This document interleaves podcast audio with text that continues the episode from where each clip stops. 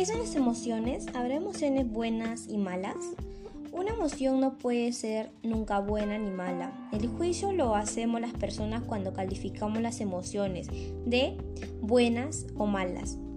La ira, la rabia, la frustración, la envidia, la esperanza son igual de válidas que el amor, alegría, la ilusión y etc. ¿Cómo influyen las emociones en nuestra salud? Las emociones son reacciones psicológicas que todos experimentamos a diario, aunque no siempre seamos conscientes de ello.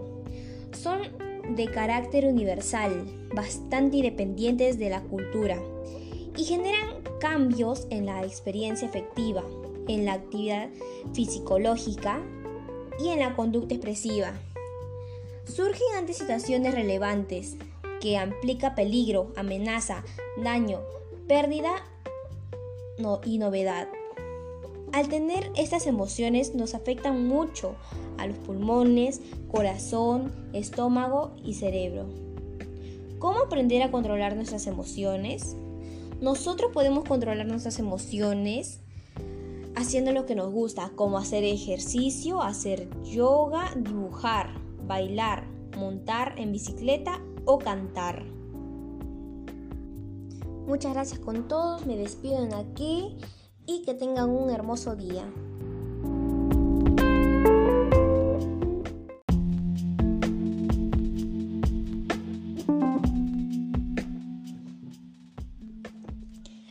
¿Qué son las emociones? ¿Habrá emociones buenas y malas?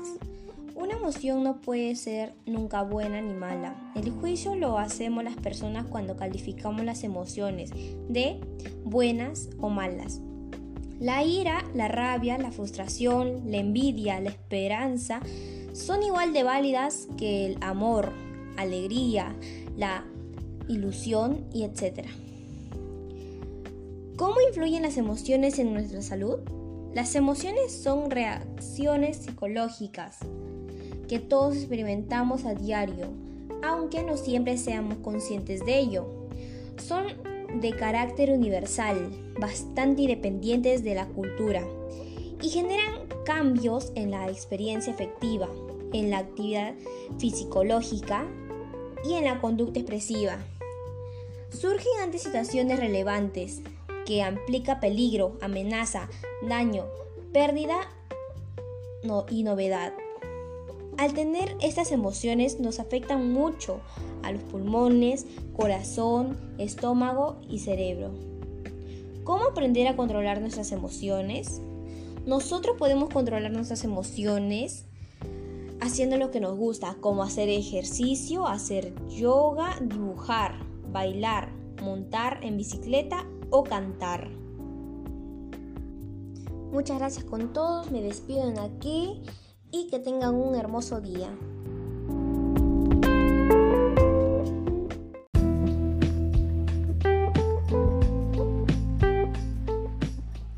Hola, buenas tardes con todos. Hoy les vengo a hablar sobre qué acciones podemos asumir en el cuidado integral de la salud.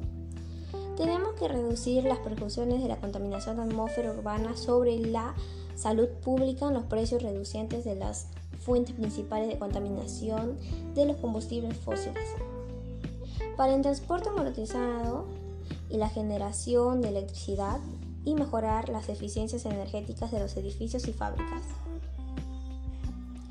Como individuos y como familia podemos tomar acciones para el cuidado de la salud y de la preservación del medio ambiente, para contribuir a la disminución de, de los efectos negativos que ocasiona la contaminación del aire, como por ejemplo podemos no utilizar ni consumir ningún tipo de cigarrillos, no utilizando productos de limpieza tóxicos. Podemos utilizar transportes no contaminantes como la bicicleta, reduciendo así los niveles de contaminación del aire. Podemos promover y practicar el reciclaje. Entre las medidas para reducir la contaminación del aire interior se incluyen reemplazar el combustible sólido por combustible más limpios en los hogares, aplicar tecnologías y sistemas de ventilación eficientes en los hogares, escuelas y entornos de trabajos y dejar de fumar.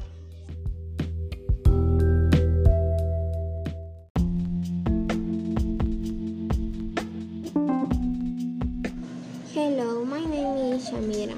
My favorite landmark is Sierra in Jauja. I am Lima.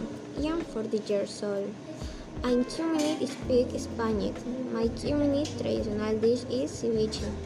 My community traditional drink is chicha morada.